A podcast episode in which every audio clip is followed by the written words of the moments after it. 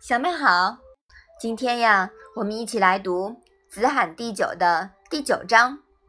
你先来念一下吧。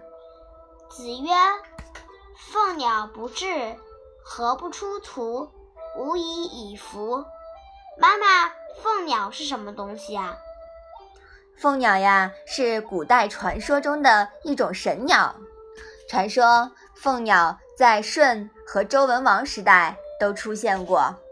它的出现呀，象征着圣王将要出世了。河不出图是什么意思呀？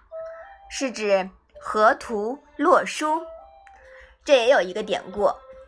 传说呢，在上古伏羲氏的时代，黄河中呀，曾经有龙马背负八卦图而出。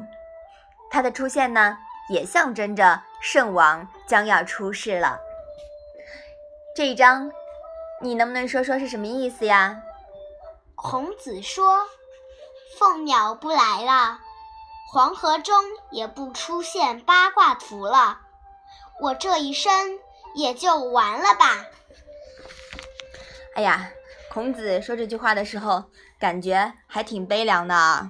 嗯，孔子为了恢复礼义秩序而辛苦奔波了一生。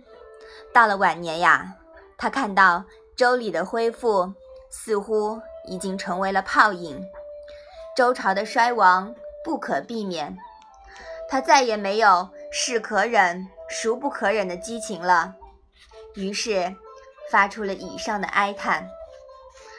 读到这里呀，不禁让人唏嘘不已啊。